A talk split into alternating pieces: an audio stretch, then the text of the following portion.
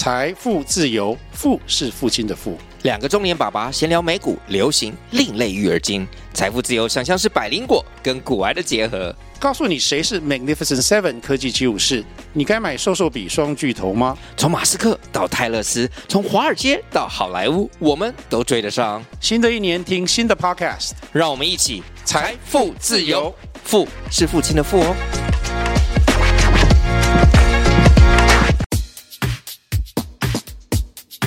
买房子是人生的重要功课，让田大权陪你好好练练功。欢迎收听田大权的甜言蜜语练功房。二零二三年中华民国房地产市场的成绩单呢，终于公布了，全年的不动产买卖移转栋数呢是三十万六千九百七十一栋，这样的成绩算及格吗？我们今天就来好好的分析一下。所谓的不动产买卖移转栋数啊，这个数字其实就是看看全年的房地产市场透过买卖移转的总交易量。而房地产的移转呢，当然还有像拍卖啦、继承啦、赠与啦，好几种。但大家其实最在意的呢，还是透过买卖而移转的一个数字。交易量大呢，就表示市场活络。这个观察的重点啊，其实看的是。买方对未来市场的看法，这个理由很简单啊，买房子毕竟不是买菜啊，来回一下是什么几百几千万的这种金额啊，不管目的到底是自住还是投资啊，都算得上是一笔大钱，而且是很大的钱。那过去很多人把房子当股票来炒啊，所谓的炒短线，但是房地产毕竟在基本形态和股票还是有很大的不同啊，它毕竟是个实体了哈。就算你是买预售屋，表面上看来呢，几百万、几千万掏出来，感觉上只是买到几张纸，但是呢，它代表的还是一项权利，而且你别小看这几张纸，随着这个工程进度，一年、两年、三年这样的一个进度的进行，未来这个三五年后呢，就会长成一间可以住的房子，哎，很神奇哈！而且这间实体的房子呢，也不是随便过户的哈。就算是老爸要把房子送给儿子，那不论是要买卖或者赠与，还是要经过一些登记的程序了哈，以及各种税负的考量。啊，今天这个部分呢，我们就不多说，拉回来谈这个不动产买卖移转动数。基本上，为什么不动产买卖移转动数多寡呢？看的是整体房地产市场对未来景气的看法。我们有时候把它当成基本面啊，就房地产市场的基本面。简单来说啊，基于工作啦、通勤啦、居住空间啦、学区啦等等等等等，你也许有一千个卖房子或换房子或买房子的理由了哈。那我们先假定讲讲说换房子好了，就是卖房子。如果你决定要买卖房子哈，你现在决定要卖房子，那就看看有没有人要买喽。人家的理由呢，可你可能跟你一样，也可能跟你完全不一样。你的工作呢，从内湖调到新竹，想把内湖的房子卖了。那也许刚好有一个人呢，他的工作就是要从新竹调到内湖，于是呢，一买一卖啊，需求就出现了。啊，差的就是价钱了。这样的卖屋状况其实都是非常稀松平常的事情了哈。但是卖得掉吗？那就要看买方了哈。如果同一个社区呢，差不多的楼层，差不多的平数，呃，别人卖两千万，你就是要卖三千万，这样案例倒不是没有了哈。过去有人就是刻意想把这个价格做高啊，好让银行呢贷款额度也做高啊，这种做法其实过去有很多了哈，在那个房地产市场不够健全的时候呢，哈。如果再配合银行里头有些什么内神通外鬼的某某什么什么人，很多的弊端也就产生啊哈。但在现在的一个金融管制的一个机制之下呢，这种情况其实已经很少了哈。银行呢也不会甘冒这样的风险啊，去配合做这种有的没的这种违法的事情了哈。好，那撇开这种非正常的状况不谈了哈。我们刚回来讲，如果行情两千万，你想卖三千万，正常状况下呢，通常是比较辛苦的，呃，所以你想卖呢，也不一定卖得掉。你想卖一个理想的数字，你的梦想的数字 （dream number），可能是卖不掉的哈。但如果行情两千万呢？呃，或许因为景气的关系，或许因为个别房子的条件啊、呃，也许楼层高一点啦，装潢好一点啦，视野好一点啦，等等等等哈，个别屋况的这个情形，也许人家成交两千万，你也许有机会卖到个两千二、两千三百五，了不起一点卖个两千四啊。那如果就是有人特别喜欢呢，这个事情也就可能成交了。哎，其实哦，有很多房东在卖房子时会讲一件事，哎，这个人为什么卖房子？哦，没有，后来发财啦，后来搬到地堡去了，后来搬到新一计划区去了。哎呦，那这间房子是会发财的，那住了肯定就发财。你慢慢等哈，但是这是充满想象空间的事情。有很多在卖房子的时候呢，其实 我们讲那个人家叫 sales talk 吧，哈，好。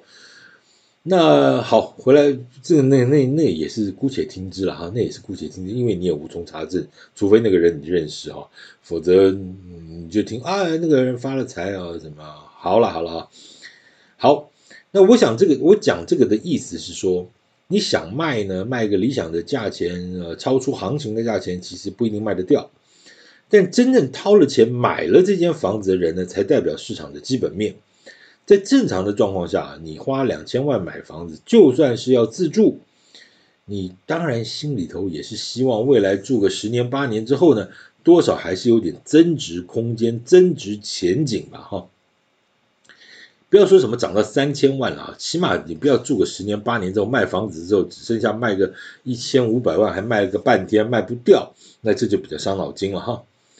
好，所以我讲的这个意思就是，不管目前市场上到底有多少间房子在卖，你去一般的中介店头里头走走呢，那个贴在玻璃上那个物件呢，再加上电脑里、网络上那些代售物件呢，其实你根本就算不出来到底有多少间房子，而且呢，这正在卖啊，而且呢，这个数字是流动的啊，可能每一天都不一样，甚至在讲严重严重点，可能每个小时都不一样啊，随便讲。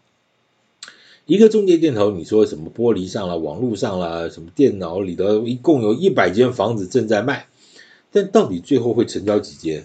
十五间、三十间，那五十间了不起了吧？哈，就像菜市场里头的那个菜摊呐，高丽菜、空心菜、小黄瓜啊，各式各样的菜，那有可能每天都卖光吗？也许然后某一种菜可能会卖光，譬如说，呃，冬天大家吃白菜吃火锅，所以白菜或空心高丽菜可能会卖得比较好。但是你要看到整个菜摊卖到连一根萝卜都不剩嘛，这种机会可能非常非常非常的少吧，哈。一样的意思啊，成交才是重点。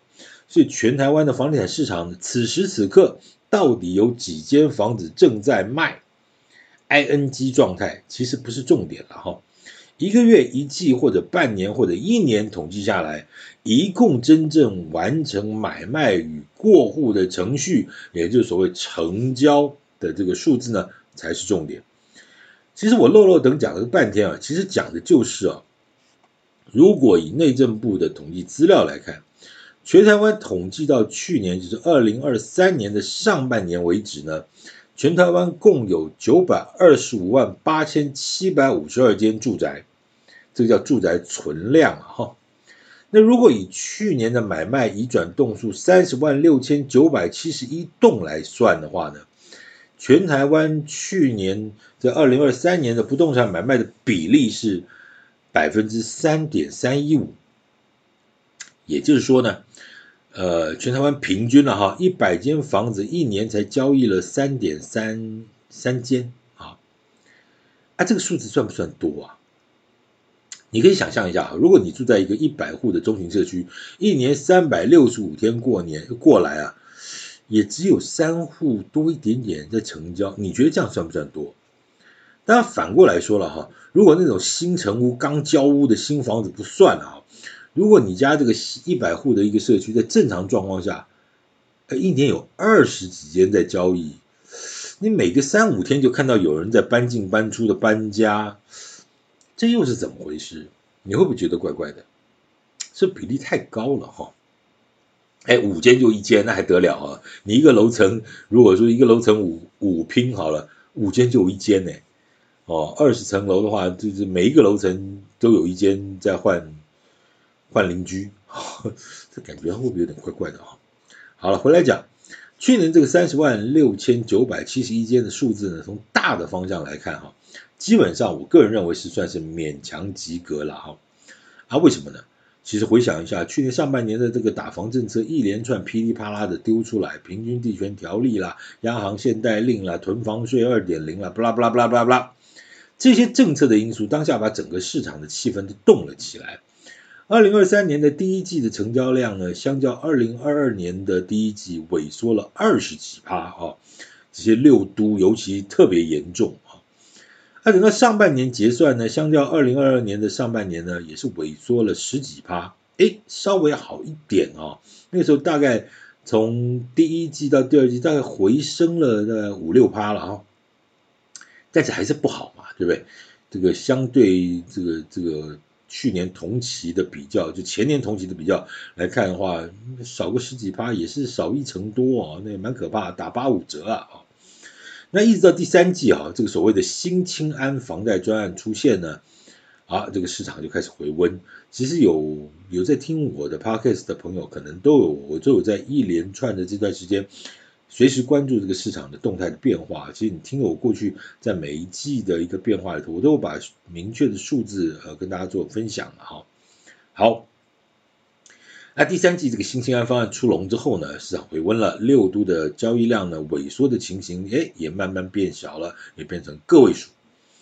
那再到全年结算，相较二零二二年呢，只减少了三点五个 percent，百分之三点五。哦，严格说起来哈，下半年的交易量就补了全年的交易量，这是很厉害的一个状况哎。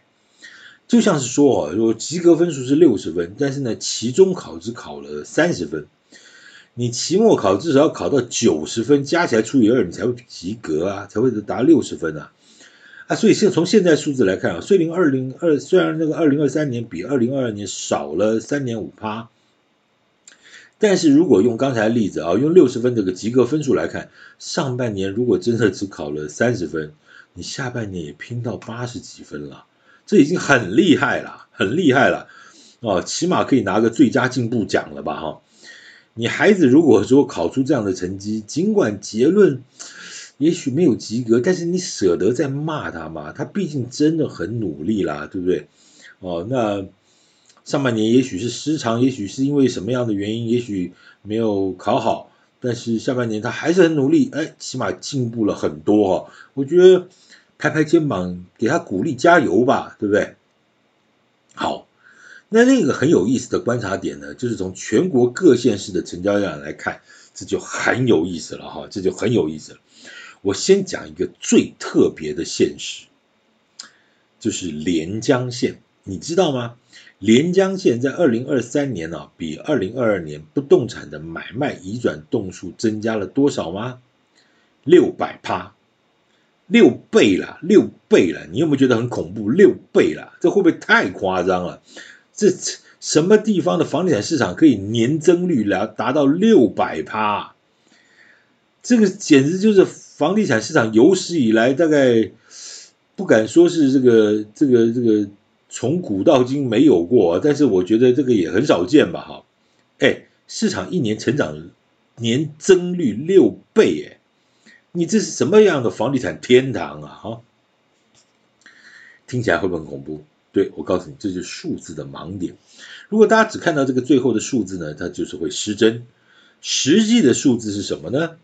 二零二二年呢、根据内政部的统计了，根据二二二零二二年，连江县全年的只成交了一间房子。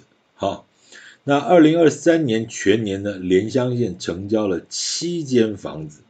所以从一间呢到七间哦，年增率就是六百趴，厉害吧？六倍啊，年增率增加了六百趴。事实上啊，这档事可以这么说吗？你开什么玩笑啊？而这个六百趴可以和全国全国各县市的这个年增率去做平均吗？你能说这个全台湾二十三个？呃，二零二三年的房地产市场表现最好的地方就是连江县吗？哈哈哈，你不觉得这个误会大了吗？但你你别说哦，刚刚讲这个连江县的数字也许是个误会了哈，但是金门的数字就不是开玩笑哦。二零二二年金门县的不动产这个交易量呢，总计成交五百六十七间房子，那二零二三年成交多少？六百二十八间，这个数字算下来哦，就是市场交易量年增率达到十点八趴哦，一成多，这就有意思了吧？金门呢，金门呢，它的不不动产交易量年增率十趴，你你觉得谁去买？啊，对不起啊，现在大陆人也不能过来买，对不对？那台湾人会去金门买吗？呃，以前有有炒房过，有炒房过。啊，金门人其实你也知道，金门人的福利很好哈，有些很多人赚了在台湾赚了钱，在哪里赚了钱，甚至说他的金门高粱也是发大财了哈。所以其实相对的收入或者社会福利状况各方面都不错了啊。哦，那个我就不多说啊，那不不不多说，只是要提醒各位，就是说连江县那个也许是个误会，金门那是硬邦邦的增加了十趴的交易量啊。这金门很强，没有错。但是澎湖嘞，嘿，这就有意思了哈。澎湖的面积与人口呢，其实其实都比金门大得多，大也也大也多了哈。但澎湖在二零二三年呢，成交了四百五十五间房子，相较二零二二年呢，四百二十呃四百三十八间呢，只增加了三点九趴，不到四趴。其实去过澎湖的朋友，或者你真的有去看过澎湖的房地产市场的人呢，你大概都知道。其实澎湖的房地产市场一直有的一个自成一格的形态，当地人真的就很喜欢买房子啊，只要是能力 OK，不分老少了哈，几乎都会买。那个故事讲起来又稍微有点长，我这边也不多说了哈，改天有空我们再来聊。哎，你说我怎么会知道？我真的去看过澎湖的房地产市场，我也是在那边演讲过房房地产市场，我做过一些功课，我看了一些澎湖当时在房地产市场第一线的状况，那真的很有意思哈，你完全没办法想象。其实金门我也去过啊，金湖从化区啊，金门大学那边，其实那个房地产很旺的哈。呃，好，这些我们就不多说，我们拉回来，拉回来哈，回我不仅题目要拉回来，我们也回到本岛了哈。大家其实比较关心的呢，是在本岛的十九个县市里头，谁表现的最好？那其中六都呢，又分别表现的如何呢？好，我们先讲六都好了啊。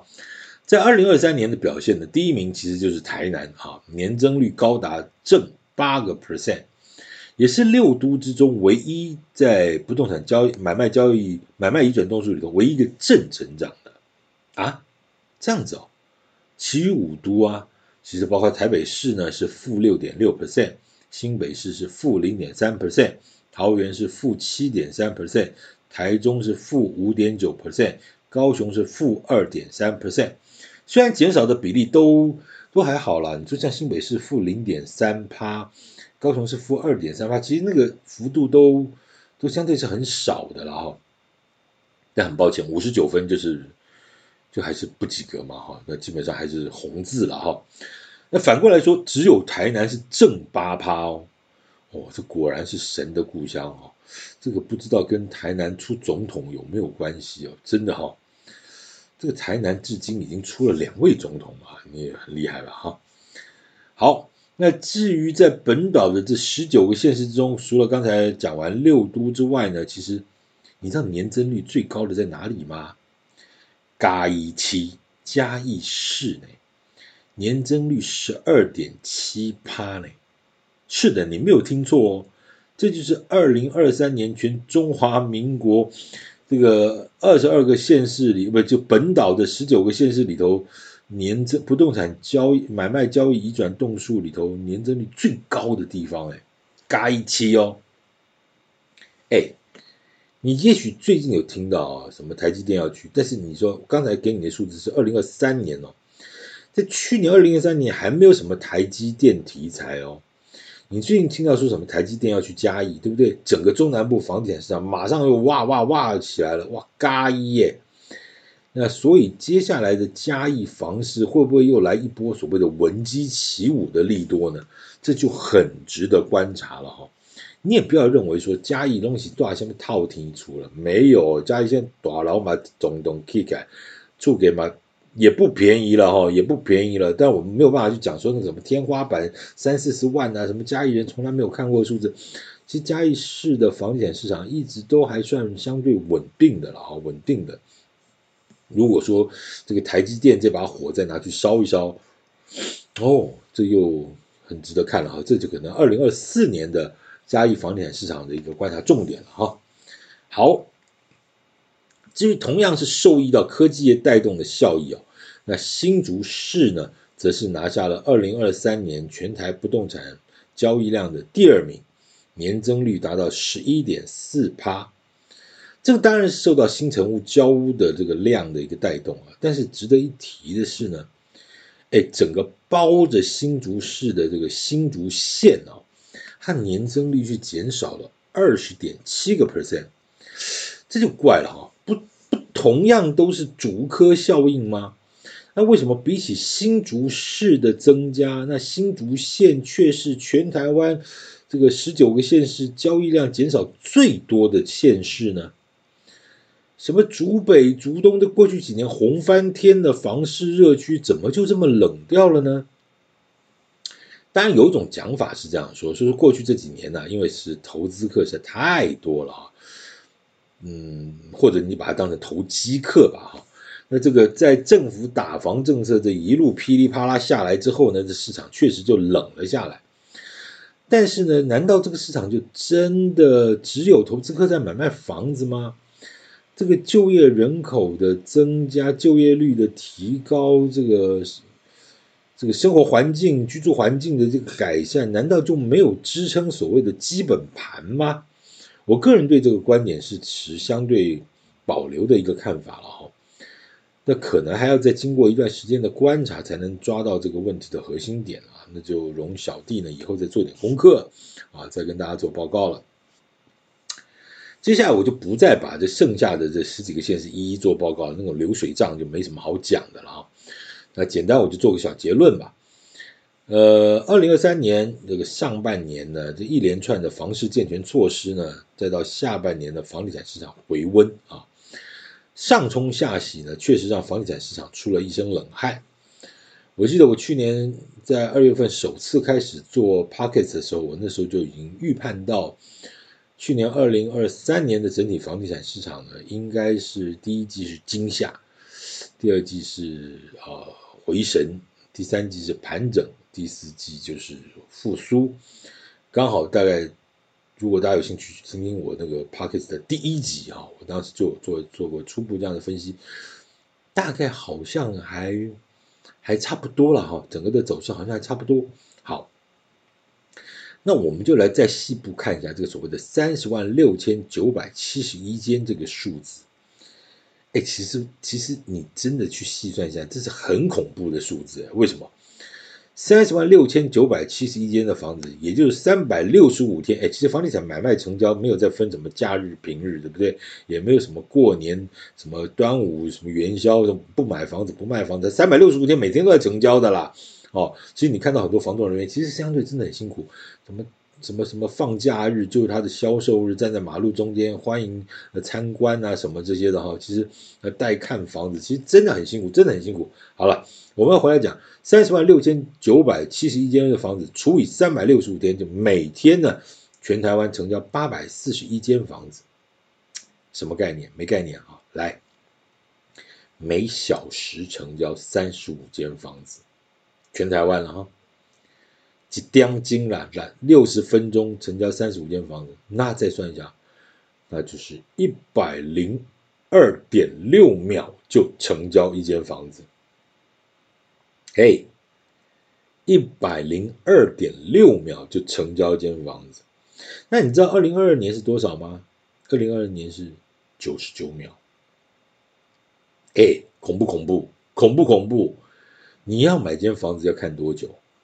一次、两次、三次，然后阿姨来看，妈妈来看，老师再来看，风水老师再来摆个方位，什么这些，看到。